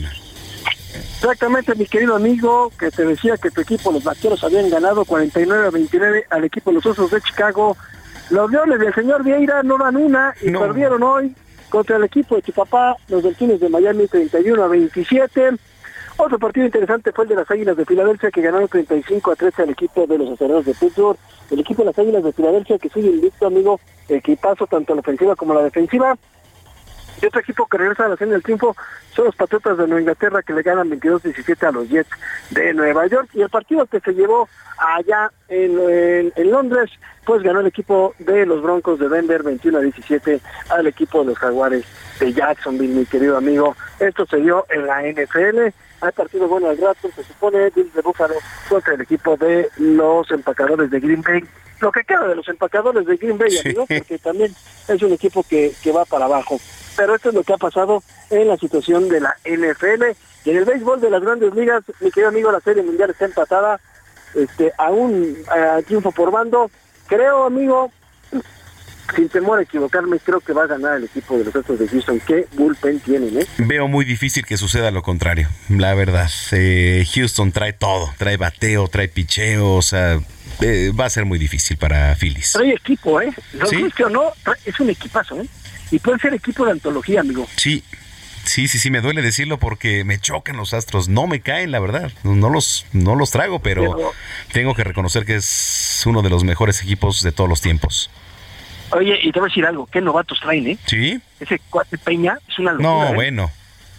Peña es un fuera de serie. Año, ¿eh? Sí, por supuesto. Novato del año. Si no se lo dan, hermano, este mundo está loco. Sí, sí, sí, sí, desde sí, luego. Sí. Desde luego, mi estimado Robert. Oye, amigo, ya para, pues dejaba, quería yo dejar hasta el final lo de Checo Pérez, porque claro. estamos ya vueltas de que termine el Gran Premio de México. Está la vuelta, si no mal veo, en la vuelta 63 de 71. Sí. Y Checo está en el tercer lugar, el tercer puesto en el Gran Premio de México. Creo que tú vas a poder ver la noticia al final del programa. Salvo, digamos, un error que de, de Luis Hamilton o Max Verstappen, eh, creo que así va a quedar la parrilla, creo que así va a quedar las posiciones. Hamilton no corrió, voló el día de hoy con ese Mercedes que trae. Qué, qué bruto, ¿eh? O sea, le está sacando a Checo y eso que ya recortó diferencia. Unos... Eh, bueno, no 10, son aproximadamente 8 segundos los que le saca. Se, se, se, se veía que en, en, las pruebas se veía muy bien el equipo de Mercedes y pues también Red Bull, eh, Ferrari no le fue tan bien, pero ya con esto podemos decir que Checo va a estar en el podio, ojalá en la Ciudad de México, desgraciadamente se ve complicado, como dices, tendría que pasar algo extraordinario para que Checo sea el ganador de este gran premio, por lo menos subió un lugar del cuarto que arrancó para el tercero, así que el podio estaría Max Verstappen primero, segundo Luis Hamilton de Inglaterra y tercero Checo Pérez de México. Mira, este verlo en el podio eh, va a ser un privilegio, ¿eh? Sí, no le ha habido nada bien en México ¿eh? en los últimos 10 grandes premios. Sí. Pobre Checo. Del lugar que empezaba, bajaba en la clasificación nacional. Uh -huh, Entonces, uh -huh. creo que va a ser interesante para él este, este año, mi querido amigo. Sí, este, justamente ahorita Fernando Alonso acaba de abandonar la carrera, una falla en el motor, pero bueno, se fue ovacionado, ¿eh? ahí dejando, dejando el automóvil. Pero bueno, pues vamos a ver en qué termina el Gran Premio de la Ciudad de México. En, en tres días, más de 400 mil personas. Dime si no mueve masas este deporte. No, bueno, amigo, pues, entre mueve masas y mueve lo que tú quieras, compadre, pues es un gran deporte y la, y la Ciudad de México no lo quería. Deporte muy difícil. lo que les va a dejar, amigo, que, que no que no entren ese dinero a las arcas, pero ya son otros temas, compadre. Sí, sí, sí, exactamente, mi estimado Robert San Germán. Oye, ¿dónde te puede seguir la gente? En Twitter, amigo, y mañana estoy contigo, ¿eh? A las 4 de la tarde, sé que me va a tocar estar contigo el lunes Eso. y viernes. Mañana estoy contigo a las 4 de la tarde para eh. iniciar zona de noticias entre semana. Eso se rumora, eso se rumora, mi estimado rumora, Roberto San Germán. Fuerte, Oye, pues sí, nos va a dar mucho gusto que, que inauguremos este espacio ya el día de mañana. Sí, sí, me va a dar gusto estar ahí en la cabina y te deseo mucha mierda a ti y a todo el equipo, amigo. No, gracias, gracias de verdad, así se dice en el ámbito teatral y te agradezco mucho, de verdad. Robert, muchas gracias y te mando un abrazo. Abrazo, mi querido amigo. Ahí me pueden seguir en Twitter en arroba R San Germán. Ahí estamos, amigo. Un arroba R San Germán. Roberto San Germán en Zona de Noticias, 3 de la tarde, 35 minutos. Salud con el doctor Manuel Lavariega.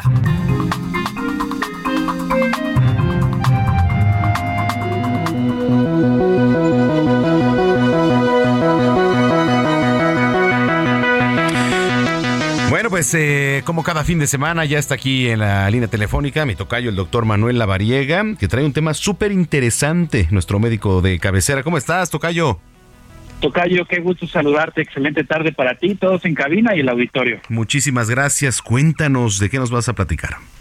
Hoy vamos a platicar de la psoriasis, que tal vez no es una palabra que comúnmente escuchemos o que incluso sepamos qué significa, pero es importante platicar de ella y explicarle a todos los radioescuchas porque ayer justamente celebramos el Día Mundial de esta enfermedad. Ok, eh, ¿cómo empezar a platicar de todo esto? Primero me gustaría platicarte qué es la psoriasis. Es una enfermedad de la piel que causa como un pequeño sarpullido o un gran sarpullido, dependiendo de qué tantas zonas afecte de la piel, con manchas rojas y escamosas que pican, pero estas se localizan principalmente en las rodillas, en los codos, en el tórax e incluso en el cuero cabelludo. Ok, eh, digamos, eh, ¿hay alguna sensación, comezón? Sí, fíjate que es una enfermedad de tipo inmunológico, que es lo que realmente sabemos. No tenemos muchos datos sobre esta enfermedad, pero quiero decirte, Tocayo, que no es una enfermedad tan rara. No sé si has visto estas personas que tienen como pequeñas placas, así como secas, rojizas, que son así como escamosas, como que se descaman en algunos lugares. Eso es psoriasis. Y estas personas tienen un impacto importante en, obviamente, la comezón y la molestia que les da, incluso el proceso inflamatorio que puede llegar a generar en, la piel, pero sobre todo muchas personas eh, pues tienen un impacto en su calidad de vida porque tratan de ocultar estas lesiones por eh, pues el tema social que existe lamentablemente todavía hoy en día. Ok, sí, porque además este, pues todo esto te causa pues cierta inhibición, ¿no? El, ponerte prendas, eh, digamos, de, de, larga manga, etcétera, y este, ¿a qué grado puede llegarse a agravar? Fíjate que esa es una gran pregunta, Tocayo, porque puede llegar a generar lesiones en el cuerpo de manera importante. De hecho, cuento, eh, cuando yo cuando yo estudiaba la primaria tenía un compañero que tenía psoriasis, yo no sabía qué era, obviamente, pero él estaba afectado de todo su cuerpo, o sea, incluso el cuello, eh, los brazos, el tórax, la cabeza, y la única parte que se le respetaba era la cara. Entonces, fíjate cómo estas lesiones pueden estar presentes en todo el cuerpo pero el impacto que les genera a las personas en su día a día es considerable. Por eso vale la pena que lo platiquemos aquí contigo en Zona de Noticias y que le digamos a nuestros amigos, a todos los radioescuchas, esto, que lo identifiquen. La psoriasis son estas manchas rojas que se descaman, que dan comezón, que se inflaman y muchas veces muchos pacientes la tienen y no saben que la tienen. Es por eso importante que si una lesión aparece, no se quita, está permanente y de repente tiene como estos periodos de agudización entre que se quita, se empieza a quitar, pero no desaparece y se vuelve a reactivar, podría ser psoriasis. Oye, eh, bueno, ya eh, tratándose con alguna pomada, eh, medicina, todo esto puede llegarse a, apaciguar un poco. Fíjate que sí se disminuyen los síntomas, Tocayo, pero no del todo. Porque en realidad lo que sucede es que, que esta es una enfermedad crónica inmunológica. Ya. Entonces, eh, hay algunas situaciones, eh, pues obviamente tenemos que tomar en cuenta porque no es una enfermedad que se quite, es una enfermedad que persiste a lo largo de la vida y incluso puede tener complicaciones, o sea, la psoriasis puede incluso afectar las articulaciones, puede llegar a generar algún otro tipo de complicaciones, pero aquí el punto y lo que les quiero transmitir hoy es que conozcamos este término y que sepamos que son lesiones en la piel que son crónicas y que pueden tener un impacto muy importante en el día a día de las personas. ¿Recomendaciones? Las recomendaciones, pues obviamente que no se automediquen, que acudan con su médico para que puedan tener un diagnóstico preciso. Hay tratamientos de diferentes tipos, principalmente lo que utilizamos, utilizamos son corticosteroides eh, en la piel en forma de crema. Podemos utilizar vitamina D, podemos utilizar algunos otros medicamentos, pero es importante que las personas que tienen psoriasis tengan tratamiento y estén vigilados, porque las agudizaciones pueden generar inflamación, mucha comezón y dolor. Correcto, Tocayo. Oye, este para las personas que te vienen escuchando, ¿dónde te siguen en redes sociales? Claro que sí, Tocayo. Pueden escucharme, verme y buscar toda la información en mi página web, uh -huh. www.manuel-medio-lavarigasarachaga.com y punto .mx, así como en prácticamente todas las redes sociales, Facebook, Instagram, Twitter, YouTube, Spotify. Y bueno, pues ahí estamos presentes para cualquier cosa que necesiten. Y en el buscador también, en Google, ¿cómo no? Y en el buscador en Google también. Muy bien. Oye, gracias y nos escuchamos. Además, dentro de ocho días, entre semana ya, Tocayo. Ya, el martes estaremos ahí contigo platicando. Así que, pues bueno, encantados de poder participar, seguir colaborando contigo, con todo el auditorio y pues estar atentos para cualquier duda que tengan todos los radioescuchas en cuestión de salud. Muchas gracias. Gracias. Es el doctor Manuel Lavariega aquí en Zona de Noticias, que Zona de Noticias a partir del día de mañana, 31 de octubre, se transmite de lunes a viernes de 4 a 5 de la tarde a través de la señal de Heraldo Radio. Oiga, rapidísimo, última vuelta en el Gran Premio de la Ciudad de México. ¡Qué emoción! Ya prácticamente, eh, pues el podio va a quedar así. Max Verstappen en primera posición, Luis Hamilton que voló, no corrió, voló prácticamente en el Mercedes y Sergio Checo Pérez en la tercera posición se va a meter al podio. Gran premio para Checo, gran premio para la Ciudad de México. Y este, la verdad es que qué emoción, qué festividad. Reunió a más de 400 mil personas. Le digo, sí, tuve envidia de no estar ahí, pero quise transmitírselo desde aquí y aquí le estuvimos informando. Última vuelta y prácticamente a menos de que suceda algo, eh, así va a quedar ya el podio. Ya le vamos a estar informando. Son las 3 de la tarde, 42 minutos. ¿Qué más es posible? Con Katia Castelo.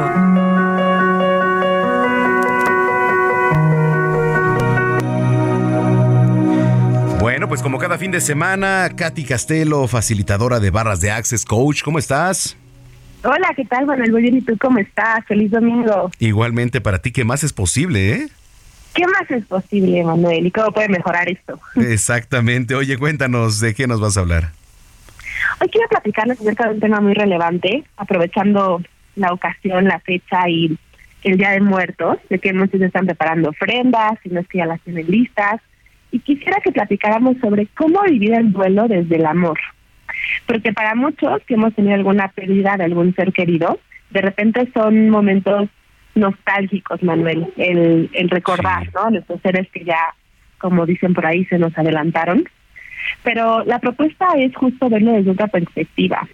Saber que, como lo dice Elizabeth Kubler-Ross, la pionera en la tanatología, en su libro La Rueda de la Vida, que si no lo han leído se los recomiendo ampliamente, sobre todo si están pasando por algún duelo en este momento, por la pérdida de algún ser querido, algún familiar, amigo, y habla justamente de que la muerte es una graduación, que después de vivir en esta experiencia, en esta vida, no importa cuánto tiempo, cuando llegue ese momento de trascender, es como si te hubieras graduado. Entonces eso quiere decir que la muerte puede ser una celebración, por increíble que parezca. Y nosotros como mexicanos, la verdad es que siempre estamos celebrando estos, estas fechas, ¿no? Con, con mucha conmemoración, con las con los altares de, de Día de Muertos. Pero esa es la propuesta, Manuel, no mm, sentir lo que tengamos que sentir. Por supuesto que dentro del duelo puede haber mucha tristeza y nostalgia al recordar a nuestros seres queridos, pero saber que sin duda siempre está en un lugar mejor. Mundo de dos. Oye, este...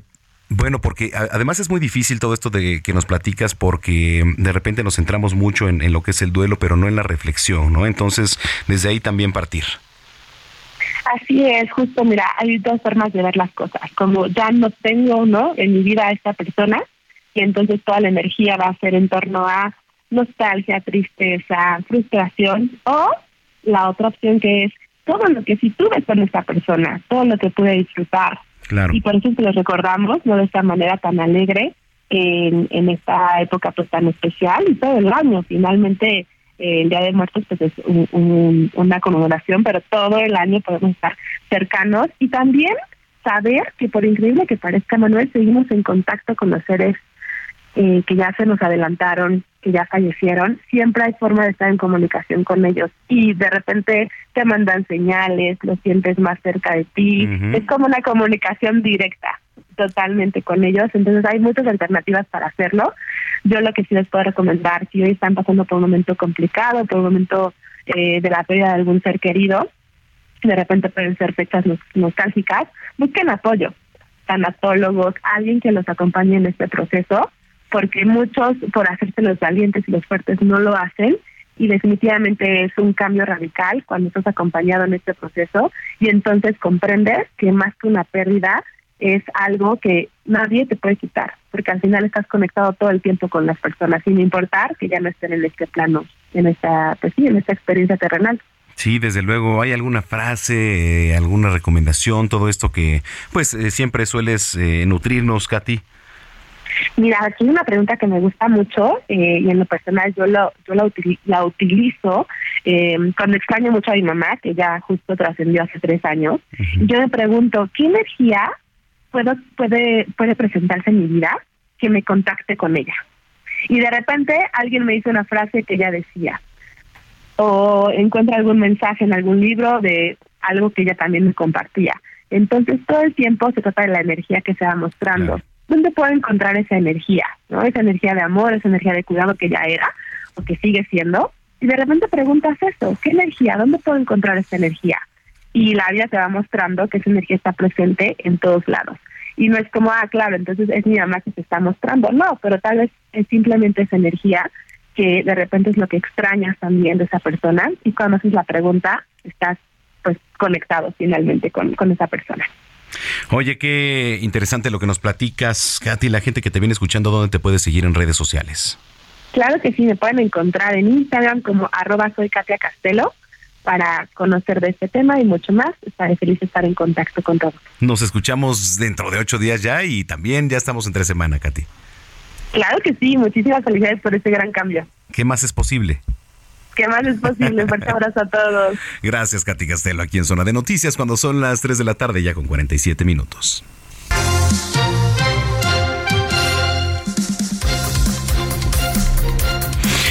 Bueno, pues a ver, déjeme le platico. Eh, la cantante española Mia Rizzo eh, presentó No Miento si te miro, su nuevo material discográfico con el que busca pues ya posicionarte en las, en las plataformas digitales. Hoy nos acompaña aquí en cabina. ¿Cómo estás? Qué gusto tenerte por acá, Mia. Hola, ¿qué tal? Muchísimas gracias por, por invitarme. No, al contrario, eh, la verdad es que es un gusto que nos acompañes. Platícanos un poco, ya puse en contexto, pero ¿qué tenemos que saber? No miento si te miro. Qué frase, ¿eh? Sí, sí, esa es la, la última canción que, que, sacamos con un artista de aquí de México, Dylan Kenjiro, en colaboración. Y, y, bueno, ahora por fin aquí poder hacer este viaje y estar aquí en directo con, con vosotros y súper contenta, la verdad.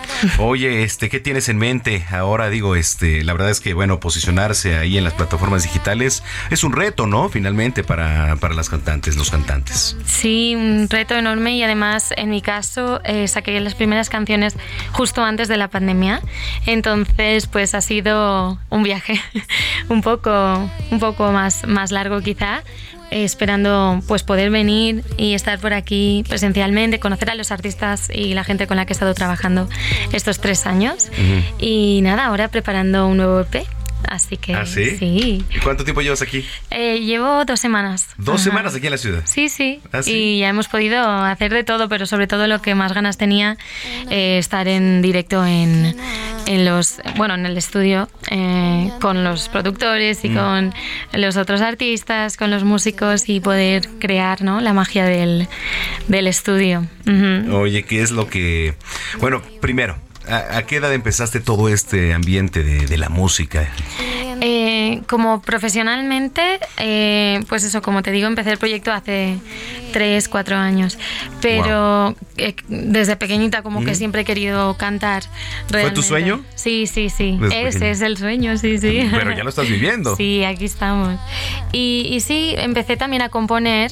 Ahí sí, como que, como es algo que hacía en casa hasta que no, como le muestras a alguien lo que haces y alguien como que, que tú consideras que entiende te dice, oye, pues sí está bien lo que estás haciendo, ¿no? sí que puede llegar a, algo más, como que no te lo acabas de, de, creer, pero cantar sí que fue algo que hice siempre y sí que como que sí que se había vuelto algo más profesional. Sí. Y ya cuando empecé a componer ya sí que vi claro que iba de, a buscar ese camino y, y bueno, aquí estamos. Oye, este, ¿qué te inspira a escribir, a cantar, a hacer todo lo que haces?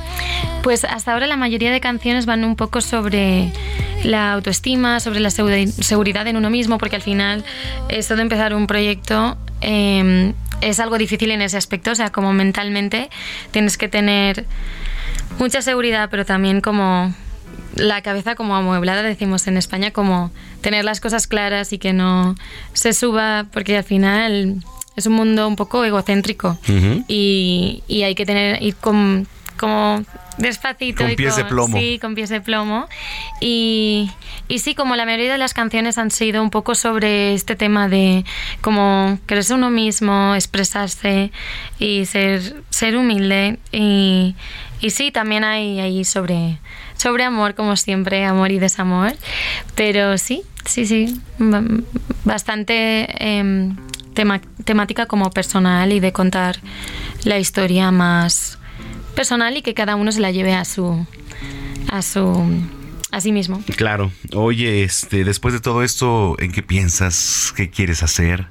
¿Qué Pues, más quieres hacer? Sí, pues ahora estoy súper emocionada con el EP que, que justo hemos terminado en este viaje, eh, porque van a ser muchas colaboraciones y sobre todo muchos esti- estilos de música, porque lo que he querido hacer desde el principio eh, era fusionar un poco como los ritmos latinos, eh, sobre todo el bolero, que es lo que más me gusta eh, cantar y El bolero. componer. Sí, el bolero.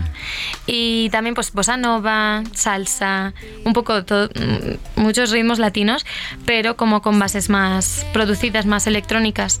Entonces creo que era algo muy difícil de encontrar el sonido porque era algo bastante raro, ¿no? Yo le decía a la gente, quiero hacer un bolero con una base como las producciones de Billie Eilish, me decían, ¿qué dices? Si yo me quedé así. Claro, exacto. ¿Qué pasa? Y entonces ha sido un viaje como ir encontrando ese sonido, pero claro, es que en este EP hay desde una salsa electrónica hasta una un como un arrullo con guitarra y voz. Sí. Sí, hay de todo. Somos versátiles. Bueno, aquí hay de exacto. todo, ¿eh? Sí, no, y Sí. me emociona mucho eso, poder un poco, no demostrar, pero sí hacer entender que puedes contar eh, tu historia eh, desde muchos puntos y con muchas formas, de muchas formas, y conectar con todas ellas, o eso es lo que espero, y hacer sentir cosas diferentes con cada una de ellas. Entonces, es- me emociona muchísimo eso, y ya cuando haya salido, pues poder volver a venir y presentarlo también con mis compañeros ya en directo sería Oye, aquí tienes que venir, ¿eh? A presentar Ay, también con todos. Sí, ojalá, incluso con, con la guitarra ahí y, y mostraros un poquito, pero sí. Oye, ¿qué estamos escuchando? A ver, este. en mi corazón. Sí. ¿Cuál es esa? Este es Mundo de Dos. Fue la segunda canción que, que saqué, si no me equivoco. La primera mía. O sea, lo primero que saqué fue un cover de Dos Gardenias, pero esta ya es como la primera canción original. Eh, salió a mitad de pandemia y fue algo muy, muy curioso porque, claro, esta canción eh, la compuso mi, mi compañero Miguel Centeno, es- él es un maravilloso compositor y también mi guitarrista. Y compuso esta canción y hablaba sobre amor. Y yo en ese momento no me sentía muy romántica, digamos. Pero sí que estaba en casa con mis padres eh, y estaba como, no sé, me apetecía hablar un poco sobre ellos y le escribí, o sea, le cambié un poco la letra para que fuera dirigida a mi mamá. Y al ser, claro, un mundo de dos habla sobre mi mamá. Entonces, eh, durante la etapa de la pandemia, claro, imagínate, conectó muchísimo con, con la gente porque también el video eran un montón de vídeos míos y de mi familia de pequeña, que mi padre tiene un poco de complejo de reportero y, y tenemos un montón de, de grabaciones. Y sí, y conectó muchísimo y, y fue un poco la puerta que, que nos llevó a todo el resto de, Oye, de cosas. rapidísimo, redes sociales, para que te siga la gente. Sí, pues eh, estoy como Mia Ritz en todas partes, es, es con dos Zetas. Eh, y, y sí, estoy en todas partes, en todas las plataformas digitales, todas las redes sociales y por ahí nos, nos podemos ver. Oye, muchísimas gracias por haber venido. Muchísimas gracias a vosotros Y por suerte. invitarme y nos veremos pronto. Nos veremos pronto, claro que sí. Muchísimas gracias. Nos escuchamos ya a partir de mañana en punto de las 4 de la tarde aquí en este espacio y antes en televisión en punto de las 2 de la tarde en las noticias de la tarde. Soy Manuel Zamacón. Adiós.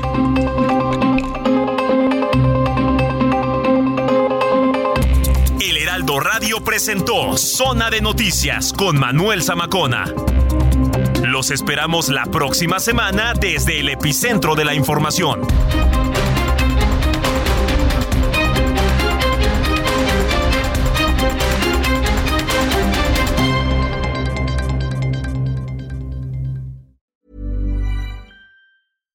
How would you like to look five years younger? In a clinical study, people that had volume added with Juvederm Voluma XC in the cheeks perceived themselves as looking five years younger at six months after treatment. Look younger, feel like you. Add volume for lift and contour in the cheeks with Juvederm Voluma XC. Reverse signs of aging by adding volume to smooth laugh lines with Juvederm Volure XC. For important safety information and to find a licensed specialist, visit juvederm.com. That's J U V E D E R M.com. Not for people with severe allergic reactions, allergies to lidocaine, or the proteins used in Juvederm. Common side effects include injection site redness, swelling, pain, tenderness, firmness, lumps, bumps, bruising, discoloration, or itching. There's a risk of unintentional injection into a blood vessel, which can cause vision abnormalities, blindness, stroke, temporary scabs, or scarring. Talk to a licensed specialist to find out if it's right for you.